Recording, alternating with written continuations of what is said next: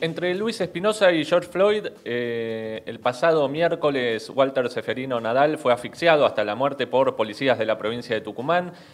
Veníamos siguiendo un poco el caso, pero para profundizar mucho queríamos hablar con Mariana Romero, ella es periodista, vive en Tucumán, viene siguiendo muy de cerca los casos de violencia institucional. La pueden seguir en Twitter, arroba MarianaR31. Le agradecemos mucho por la comunicación y por su tiempo. Muy buenos días, Mariana, Pato del Corro, el día Pesares y te saludamos. Buen día. ¿Qué tal? Muy buenos días. ¿Cómo están? Bien, muchas gracias por atendernos. Eh, te agradecemos mucho tu tiempo. Sabemos que, bueno, lamentablemente, por decirlo de alguna manera, estás con mucho trabajo por estos casos que, viene habiendo. En primer lugar, te queríamos preguntar, eh, luego de la autopsia que ordenó el fiscal, eh, la fiscal, perdón, Adriana Giannoni, reveló que Seferino murió tras ser asfixiado. ¿Cómo sigue de ahora en más el caso? Bueno, ahí hay que hacer un, stop en el tema de la autopsia, porque el informe autópsico es el preliminar, que es el que se da en el día en que se hace la pericia, eh, y ahí sí habla de una asfixia como causa de muerte. Sin embargo, es un informe eh, que no está claro al 100% y que tiene que ser analizado y en ese sentido la Fiscalía ya ha llamado a varios peritos para que interpreten este informe. La Fiscalía oficialmente eh, nos dice no publiquen, salvo en potencial, que la causa de muerte es asfixia. Entonces, solamente lo podemos hablar en potencial ahora, es decir, sería asfixia.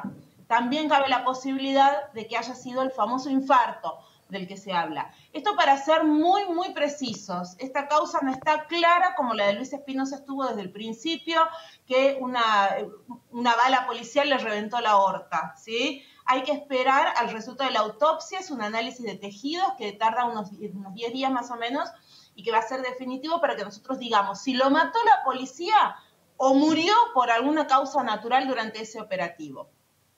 Más allá de eso, se estudia si los policías cometieron abuso policial o si usaron una cantidad de fuerza razonable para la resistencia que Nadal estaba poniendo. La familia asegura varias cosas. Primero, que fueron eh, unos animales directamente con, con Seferino, que su cuerpo estaba lleno de moretones y hematomas, que él no tenía antecedentes cardíacos, por lo que les cuesta suponer que él murió de un de un infarto, como se decía. Pero lo interesante es analizar de dónde sale la hipótesis del infarto. ¿De dónde sale? Claro. Porque esa hipótesis comenzó a circular en ámbitos policiales el día, el día mismo de la muerte de Nadal. Y del hospital no salió, porque el hospital jamás lo trató por infarto. Entonces, Cabe preguntarse si esta hipótesis del infarto que surge a tan poquito tiempo de la muerte y antes de la autopsia en realidad no es el primer esbozo de intento de justificación de un operativo que por lo menos mínimamente, de mínima, salió mal. Y también con, un, eh, con una dosis importante de violencia, por lo menos por lo que cuentan ¿no? los testigos eh, o por lo menos lo que se pudo reproducir por los medios. Te sumo a esto o lo, engancho. Eh, el ministro de Seguridad Maley también, digamos, incentivó la, la hipótesis de, primero dijo, bueno, que no se trataba de una muerte natural y después que había que ver, pero que Nadal tenía antecedentes. Eh, como si eso fuera ¿no? una explicación para algo, que, hubiera, eh, que una persona tuviera antecedentes para justificar un hecho de violencia institucional. Ahora, si lo sumamos, el ministro de Seguridad de Tucumán tiene una larga trayectoria, incluso en el caso de Facundo, eh, el chico de 12 años asesinado de un tiro en la nuca, también tuvo un accionar, eh, por lo menos, eh, justificador de la policía. ¿Vos ves que eh, por parte del Ejecutivo se está apañando estos casos de violencia institucional en la provincia? Absolutamente. Em, la respuesta del ministro Maley cuando le piden explicaciones sobre el accionar de las fuerzas a su cargo, exhibiendo el prontuario de la víctima, es una actitud que em, no la hace siempre, el ministro Maley lo hace solamente cuando el que tiene prontuario es la víctima y no cuando el que tiene prontuario es el policía. Por ejemplo, en el caso de Luis Espinosa, Malay no salió con un papel y se puso los lentes a decir, sí, miren, la verdad, que esta gente de la comisaría Monteagudo tenía causas abiertas por amenazas, por lesiones, por vejaciones, por premios ilegales, por hacer tiros estando borracho. No, no, él no lo dijo porque el prontuario era de la policía. Y en ese sentido es algo que hay que analizar políticamente. Este tipo de hechos golpean eh, a la cúpula de lo que es la conducción de seguridad de la provincia y la única tabla de salvación, no es la única, perdón, pero una de las únicas tablas de salvación que tienen ante estos casos es dividir a la opinión pública, amarrarse del sector más rancio de la, de la población, de la extrema derecha, que en Tucumán abunda y mucho, recordemos somos la provincia que votó a Bussi en democracia, entonces aferrarse de esa derecha irracional, salvaje, que pide muerte, que pide sangre, ante un problema de inseguridad que es creciente y que es real, y al que se está sumando además de la inseguridad que, padecen todos los tucumanos y que tenemos muerte de todos los días, además la policía está aportando su cuota de muertos. Bueno, de esa derecha o, de ese sector, digamos, más primario, más salvaje, eh, más arcaico de la sociedad, es de donde se termina agarrando el Ministerio de Seguridad para sostenerse, porque los otros sectores ya no pueden hacerlo. Recordemos que es un gobierno peronista, es un gobierno aliado, digamos, a lo que es eh, la línea de Alberto Fernández, pero es imposible ya sostener desde el progresismo políticamente esta conducción de seguridad que tiene otro muerto sospechoso, por lo menos en 41. Y aparte yo no te puedo contar la cantidad de hechos entre lo de Luis Espinosa y este. Yo no te puedo contar. No sé cuánto tiempo tenemos, pero si quieres tengo una pequeña lista. No, sí, nos interesaría, seguro. Mariana, justamente por eso que estabas eh, contando, perdón, decía que había una lista, no, muchos temas no, no se dieron a conocer en la prensa, por lo menos acá nacionalmente. Sí, que no terminaron en, muertes, pero sí, claro que hay muchos temas. A ver, yo te los voy a decir así de memoria. En el medio tenemos caso Roxana Monteros, una mujer de la localidad de Las que denuncia no solamente que ha sido abusada por tres policías durante un operativo ilegal, sino que además asegura que eh, no le quisieron tomar la denuncia en ningún lado que ella la abusaron cuando los policías fueron a buscar a su hermano para hacerlo enfurecer porque él estaba dentro de la casa para que salga a defenderla a su hermana. Es tremendo lo que está contando esta mujer. Días atrás, una... Eh, esta buenísima. Un tipo de apellido Raya reconoce al ladrón que le había robado el día anterior 180 mil pesos. ¿Saben quién era? Policía, policía de la provincia. Lo empieza a perseguir. Lo empieza a perseguir la policía. Se arma una persecución, pero tipo cinematográfica, de este delincuente, policía, que era un simple y común ladronzuelo que termina eh, atrapado porque vuelca su auto. Días atrás una familia entera con niños que los apuntaron en la cabeza fue tomada de rehén y muchos de los delincuentes estaban vestidos de policía. Después se comprobó que no eran policías, pero lo que no se entiende es cómo hay tantas bandas tantas bandas que están actuando vestidos de policía y dónde consiguen los uniformes reglamentarios. Porque los secuestran y nadie dice nada de dónde salen esos uniformes reglamentarios.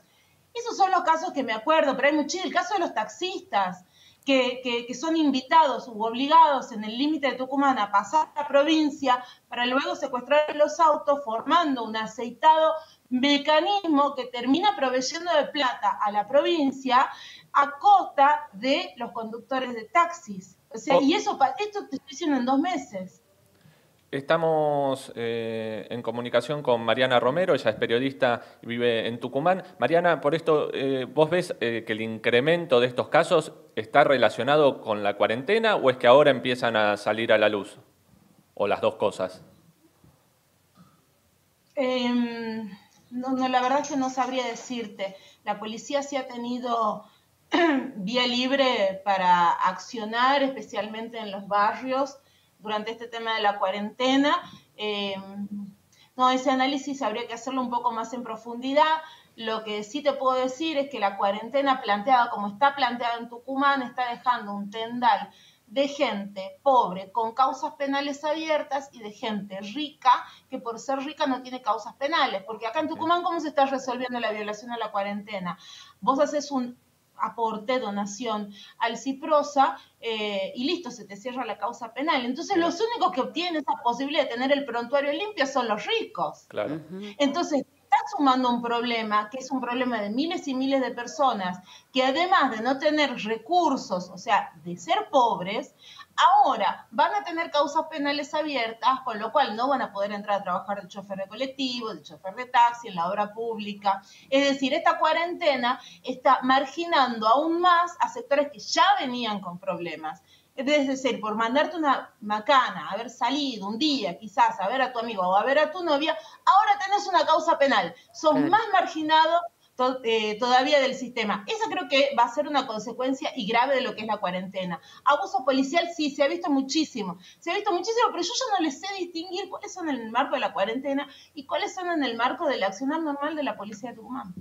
Bueno, justamente en ese, en, ese contexto que estamos hablando, ¿no? de algo que es estructural de años, pero que con la cuarentena hay que ver cómo fue aumentando, te quería preguntar eh, cómo ves vos que mientras tanto el gobierno de Juan Mansur aprobó una ley para darle mayores atribuciones a la policía e incluso ante el ministro de Defensa, Rossi, solicitó que el ejército se asiente en Tucumán. ¿Cómo lo ves vos? Yo te lo voy a resumir en, una frase de, una fuente que tengo yo en uno de los barrios más difíciles de Tucumán, que me marcó muchísimo cuando lo escuché. Eh, él me dijo, hace unos años, yo y otros vecinos estábamos desesperados por la inseguridad que se vivía acá y hemos pedido más policías. Y efectivamente se les abrió un destacamento policial dentro de la villa. ¿Cómo me arrepiento? Dice porque desde que vino la policía acá, la cosa está peor. Eh, ¿Por qué? Porque los policías al problema de las adicciones, por ejemplo, en las villas responden latigazos. Y porque al problema de los, de los dealers responden, según los vecinos, yendo a buscar la coima. Entonces, poner más policía, a mí esta anécdota me grafica algo, una sensación que yo tengo en toda la provincia. Poner más policías no es la solución. Nuestra solución tiene que salir primero del Poder Ejecutivo y del Poder Legislativo. Cada policía que vos incorpores a la fuerza y lo pongas en la calle está regido por la Ley Orgánica de Policía del año 1970, nacida de una dictadura, y que tiene que aplicar el Código de Contravenciones nacido de la dictadura del año 80. Entonces, hay una deuda importante de la legislatura en materia de derechos humanos que si vos llenas de policías las calles, van a salir a aplicar esas leyes de la dictadura, en el mejor de los casos. Y después un problema grave de formación en materia de derechos humanos. Eh, hace poco, como había que formar a las fuerzas policiales y a los cuadros penitenciarios, se supo que convocaba y van a hacer cursos de formación para los penitenciarios. ¿A quién convocaron para que dé el curso? A un imputado por delitos de lesa humanidad. Así como suena. Lo, llevaron desde Bahía Blanca.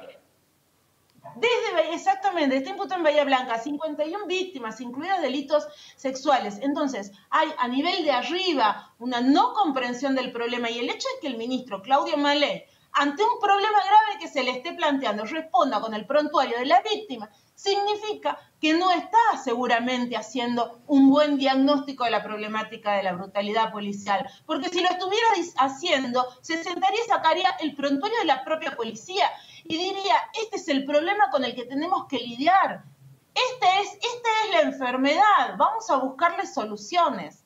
Pero al no diagnosticar lo que está pasando dentro de las fuerzas policiales, uno supone y está en todo su derecho de que tampoco están buscando respuestas. Muy probablemente. Estamos en comunicación con Mariana Romero desde Tucumán, arroba Mariana R31 es su Twitter. Recomendamos mucho que, la sigan porque siempre tiene la actualidad sobre lo que está pasando eh, en, la en esa provincia. Te agradecemos muchísimo, Mariana, de nuevo por tu tiempo. Es siempre un placer y muy ilustrativo hablar con vos. Muchísimas gracias. Saludos para todos ustedes. Un abrazo. Gracias, un abrazo. Quédate.